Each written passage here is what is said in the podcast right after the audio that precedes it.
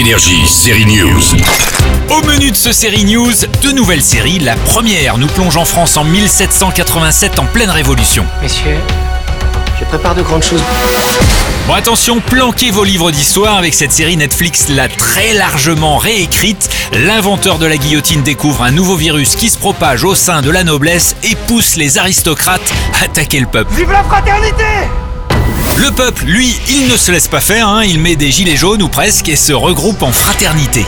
Ces rebelles qui se font appeler la fraternité ne sont que poignée de pieds.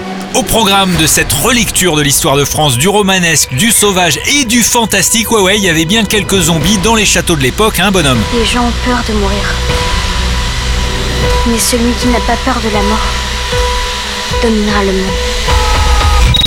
Les réalisateurs d'Intouchables, du sens de la fête ou encore de Hors Normes se sont lancés dans la série. C'est dans quelques mois que Eric Toledano et Olivier Nakache présenteront En Thérapie, l'adaptation d'une série israélienne qui traite d'un sujet sensible, celui du traumatisme après un attentat. Des couples vont défiler chez le psy pour se faire aider.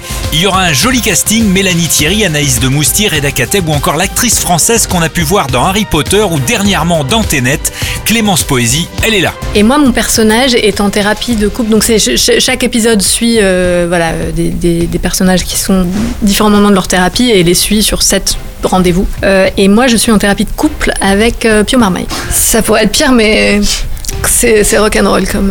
euh, voilà, ils s'entendent vraiment plus très bien. Pour la série Révolution, c'est dispo dès aujourd'hui pour Pio Marmaille et Clémence Poésie en couple. Ce sera sur Arte dans la nouvelle série En Thérapie, début 2021. Énergie, série News.